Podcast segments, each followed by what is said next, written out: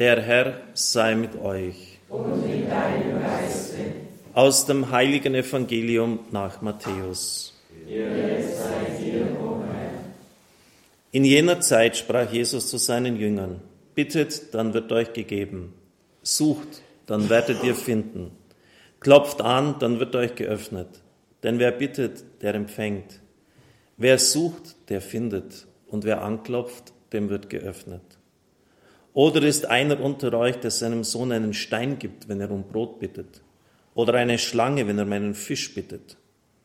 Wenn nun schon ihr, die ihr böse seid, euren Kindern gebt, was gut ist, wie viel mehr wird euer Vater im Himmel denen Gutes geben, die ihn bitten?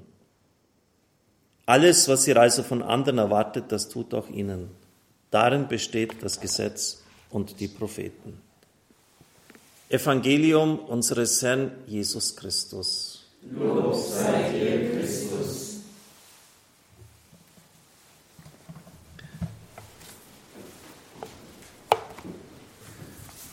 Liebe Zuschauer, liebe Zuhörer, die Macht der inneren positiven Einstellung, besonders in Situationen der Krankheit, ist sehr stark. Man sollte sie nicht unterschätzen. Ich denke an eine Haushälterin von mir, die jedes Jahr Operationen hatte. Und die Ärzte sagten, bei ihnen wäre es besser, man würde das aufzählen, was noch gesund ist, anstatt was sonst üblich krank ist, weil man dann schneller durch ist mit allem. Vor vielen Jahren hatte sie auch einmal eine Krise und wollte sterben und dann ist der Krebs in ihrem Körper ganz rasch vorwärts geschritten. Und da hat der Arzt mit ihrem Ehemann Folgendes ausgemacht, was sie noch umgesetzt haben. Der Mann ist hineingegangen ins Zimmer und hat sie richtig barsch angefahren. Du hast noch Kinder, du hast auch noch mich, jetzt reiß dich mal zusammen. Und diese Schocktherapie hat tatsächlich gewirkt. Sie ist dann ja, ihren Weg weitergegangen und man hat gemerkt, äh, das haben Sie vielleicht auch schon mal erlebt äh, bei der Krankheit von Menschen in Ihrer Umgebung, wenn jemand innerlich sich aufgibt, ist er eigentlich verloren selbst wenn die Krankheit gar nicht so stark ist. Also es kommt auch auf die innere Einstellung eines Menschen schon stark an. Das merkt man auch bei sogenannten Placebo-Medikamenten. In der Krebsforschung hat man das einmal ausprobiert bei leichteren Krebsformen. Da hat man Menschen solche Placebo-Medikamente gegeben mit der Auskunft, dass das ein neues Medikament sei und 90 Prozent der Leute, die es genommen hätten, seien geheilt worden. Und das hat tatsächlich ganz erstaunliche Wirkungen bei den Leuten hervorgebracht, in positiver Hinsicht. Der Klassiker des positiven Denkens ist das Buch Sorge nicht lebe von Dale Carnegie. Über 100 Wochen war es auf der Bestsellerliste Nummer 1, in Deutschland 2,8 Millionen Exemplare verkauft. Es enthält viele Geschichten, äh, wo Menschen sich durch positive innere Einstellung selbst motiviert haben und Krisen des Lebens meistern konnten. Rhonda Byrnes hat das Buch geschrieben The Secret, das Geheimnis, eine Australierin, die heute bei Los Angeles lebt. Nach vielen persönlichen und beruflichen Rückschlägen hat sich die Wende ihres Lebens vollzogen, als sie, wie sie schreibt, die Prinzipien des Lebens erkannt hat und beschrieben hat. Dieses Buch wurde in 46 Sprachen übersetzt ein internationaler Bestseller, der Film war ein Riesenerfolg. Das Ziel ist der persönliche Erfolg, sind gelungene Beziehungen, Gesundheit und Glück. Im Wesentlichen geht es darum, dass man sich selbst auf etwas, was man erreichen will, programmiert. Und das geht bis dahin, dass man an die Decke, wenn man in der Früh aufwacht im Bett, das, was man erreichen will, oben hinschreibt auf ein Blatt und das immer wieder liest und meditiert und durchdenkt, bis sozusagen internalisiert worden ist, also ganz ins Innerste aufgenommen worden ist. Nun, dass das auch seine Schattenseiten hat, da weiß ich durchaus. Wiederum ein Bestseller von Barbara Ehrenreich heißt Smile or Die, Lächle oder stirb. Untertitel, wie die Ideologie des positiven Denkens die Welt verdummt. Und sie schrieb dann auch dieses Buch, Das Geheimnis fördert Größenwahn und ist per Definition pathologisch. Nun, äh, ganz so scharf würde ich es vielleicht nicht sehen, aber es ist ja klar, wenn jemand etwa eine tiefe innere seelische Wunde hat und er will das einfach nicht wahrnehmen, äh, und versucht immer positiv zu denken, kann das ganz fatal sein. Weil man muss einfach das mal anschauen. Warum ist das da? Und das kann man sozusagen jetzt nicht mit positiven Gedanken zukleistern. Außerdem wissen wir denn wirklich, was wir wollen, was wirklich gut für uns ist. Das braucht nicht unbedingt Erfolg, Reichtum, gute Beziehungen, geglücktes Leben sein. Für den verlorenen Sohn im Gleichnis war es durchaus gut, dass er im Schweinestall gelandet ist und hätte sein Leben nie geändert. Nur um ein Beispiel zu nennen. Aber trotzdem wird man zugeben, dass die innere Einstellung entscheidend ist und das ist auch biblisch. Hab keine Angst, meine Tochter, dein Glaube hat dir geholfen, sagt Christus zur blutflüssigen Frau, die schon zwölf Jahre darunter litt. Noch nie habe ich in Israel so einen Glauben angetroffen zum Hauptmann von Kapharnaum, zur syrophönizischen Frau, deren Tochter von einem Dämon gequält war. Frau, dein Glaube ist groß, wie du willst, soll es dir geschehen. Zu dem Gelähmten, der durch das Dach heruntergelassen wurde und dessen Begleiter, heißt es in der Heiligen Schrift, als Jesus ihren Glauben sah. Steh auf, Geh, dein Glaube hat dir geholfen zum dankbaren Samariter, der vom Aussatz geheilt worden ist. Also dürfen wir den Anteil des Menschen, das heißt sein Glauben, sein Vertrauen nicht unterschätzen. Der Glaube ist sozusagen wie ein Relais, der die Macht Gottes einschaltet. Klar ist es Gott, das ähm, der, der in seiner Allmacht das bewirkt. Aber seitens des Menschen ist die bewirkende Ursache das Vertrauen, die Hingabe, das Einschwingen auf Gottes Willen. Umgekehrt lesen wir vom Herrn bei der, seinem Auftreten in der Synagoge von Nazareth. Er wunderte sich über ihren Unglauben und er konnte dort nur wenige Wunder tun. Er hat Wunder gewirkt, weil die menschliche Sturheit und Verweigerung nicht ein absolutes Hindernis sein muss aber er konnte dort nur wenig Wunder wirken, wenn der Mensch einfach nicht offen ist, wenn er kein Vertrauen auf Gott aufbringt, äh, dann sind auch seine Wirkmöglichkeiten sozusagen eingeschränkt. Und nun haben wir im Evangelium ja eine ganz intensive, ganz massive, dreimalige Aufforderung zum Bittgebet gehört. Sucht und ihr werdet finden, klopft an, es wird euch geöffnet, bittet und es wird euch gegeben werden. Ich möchte nun auf eine Stelle eingeben, die darauf aufbaut, die ein bisschen aber anders formuliert ist, nur bei Markus vorkommt 11.24, das genau jetzt in die Richtung des Gesagten geht. Glaubt nur, dass ihr es schon erhalten habt, dann wird es euch zuteil. Glaubt nur, dass ihr es schon erhalten habt. Also so, mit so einem starken Glauben an die Dinge herangehen, als ob man es schon erhalten hat.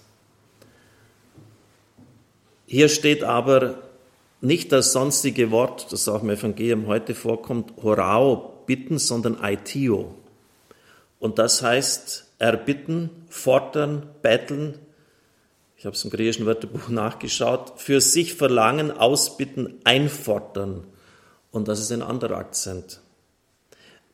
Wörtlich übersetzt müsste man es eigentlich dann so formulieren, nehmt den Anspruch was ihr erbittet und ihr werdet es erhalten. Oder glaubt nur, dass ihr das, äh, ja, oder was ihr erbittet oder was ihr in Anspruch nehmt, dass ihr das erhalten werdet. Und das ist etwas ganz was anderes. Freilich geht es auch hier nicht um ein freches Einfordern. Jesus hat ja sechsmal im Evangelium das verweigert, wenn man Zeichen und Wunder von ihm gefordert hat. Aber wir sind Kinder Gottes. Und das Johannesevangelium sagt, dass wir die Macht der Kinder Gottes haben. Und wir dürfen es in Anspruch nehmen. Zum Beispiel bei einer Krankheit. Herr, ich nehme in Anspruch deine heilende Kraft. Ich nehme in Anspruch dein Blut aus deiner Seite, dass es mich überströmt, reinigt. Dein Wasser aus deiner Seite, dass es mich wäscht. Ich nehme die heilende Kraft des Geistes Gottes in Anspruch und lege es auf diese oder jene seelische Wunde von mir. Die Liebe des Vaters in Anspruch nehmen. Das ist was ganz Wichtiges, liebe Zuhörer. Und ich bin froh, dass ich etwas gefunden habe, was ganz genau dazu passt. Das ist ein Klassiker, äh, Merlin Carossas heißt er, ein protestantischer Pastor, der, am Anfang so des Aufbruchs der charismatischen Neuerung hat er ein wichtiges Buch geschrieben, ich suchte stets das Abenteuer. Und da kommt das genau vor. Er hat eine schwere Krise gehabt, im, musste ins Krankenhaus und ist wieder zurückgekommen. Als ich aus dem Krankenhaus entlassen war, besuchte ich unseren Gebetskreis. Ich hatte das tiefe Bedürfnis, mit mir beten zu lassen. Seither hatte ich immer mit den Leuten gebetet, jetzt bedurfte ich ihrer Gebete. Warum sollen wir Gott denn bitten? Ich dachte einen Augenblick nach. Und dann kommt das, was Sie vielleicht oft gebetet haben, was ich sehr oft auch in der Kommunion bete. Bittet Gott darum, dass er mich mehr denn je gebrauchen möge. Also doch, das ist irgendwie richtig, oder? Also ich möchte mich in Dienst stellen, ich habe keine Angst vor dir, lieber Gott, dass du mich irgendwie für den Fleischwurf drehst, dass du mir unmöglichst die Aufträge gibst. Das haben wir nämlich oft, dass er dann in unser Leben eingreift, dass er das verändert, dass er sagt, lass bestimmte Dinge, geh dahin, wo du vielleicht nicht willst. Dieses Misstrauen sitzt ja in uns fest, wenn wir ehrlich sind. Ist ja bei jedem von uns da. Wenn man den lieben Gott den kleinen Finger gibt, dann zieht er gleich die ganze Hand rüber. Also, aber das ist schon mal gut, oder? bittet Gott darum, dass er mich mehr denn je gebrauchen möge. Sie fingen an zu beten. Plötzlich sah ich im Geist Jesus vor mir stehen. Er sagte, ich möchte nicht dich gebrauchen, sondern ich möchte, dass du mich in Anspruch nimmst. Das müssen Sie nochmal noch mal auf sich wirken lassen. Ich möchte nicht dich gebrauchen und das dich ist kursiv, also da ist die Betonung drauf, sondern dass du mich in Anspruch nimmst. Es war mir, als ob sich die Tür zu einer ganz neuen Jesus-Erkenntnis geöffnet hat. Er möchte sich uns jeden Augenblick unseres Lebens neu schenken, so wie er sich am Kreuz für uns hingab. Gerade bei evangelikalen und evangelischen Geschwistern ist ja das sehr verbreitet, den Kreuzestod Jesu Christi für sich in Anspruch nehmen, seine Erlösung und Befreiung von Sünde und Schuld zu erlangen. Aber es geht um mehr darum, sein ganzes Leben, seine Verdienste, jetzt nicht nur das Abwaschen von Sündenschuld, sondern auch seine Heilung, seine Erlösung, seine Freude, seine Gnaden. Und Karosses schreibt weiter, wir haben nichts, was wir ihm geben könnten. Wir können nur von ihm empfangen.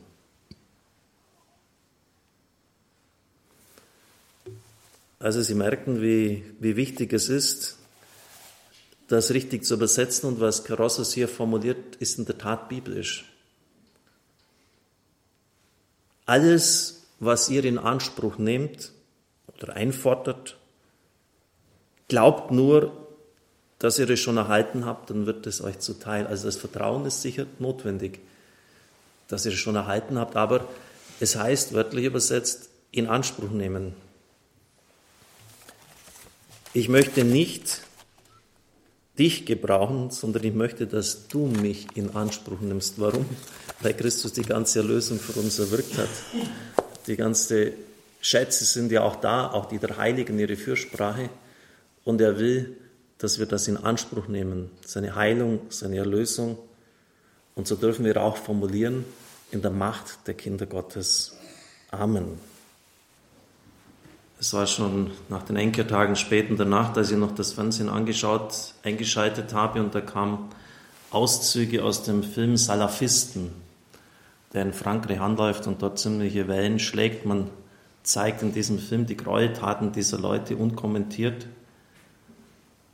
Und das bewegt einen schon, wie Leute vom Hochhaus runtergestürzt werden, Hände abgehakt werden, Leute in so Gitterstäben zur Hinrichtung gefahren werden.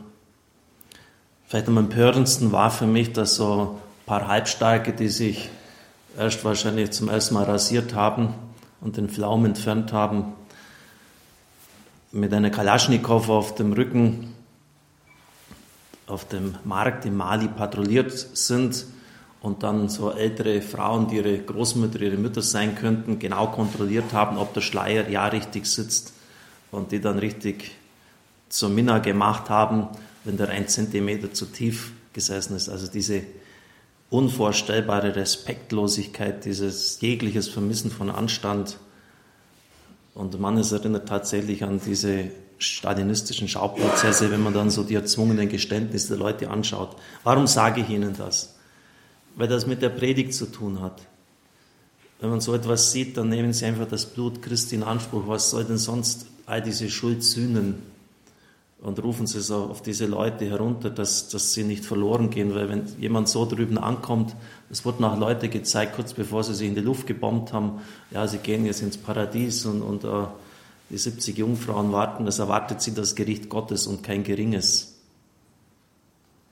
Völlig verblendete Leute. Und da einfach die ganze Erlösungskraft Christi auf all, auf all diese Menschen herunterrufen, die Macht des Blutes Jesu, die Schuld auslöschen, um Einsicht bitten, die Gaben des Geistes, also jetzt nicht einfach nur für sich in Anspruch nehmen, was ich gesagt habe, auch für die Welt, die ja im Brand steht, für alle Leute, die, die machtgierig sind ohne Ende, die nur das eigene Ego in der, in der Politik befriedigen wollen all das in Anspruch nehmen. Wir haben ja die Mittel und wir sollten es tun.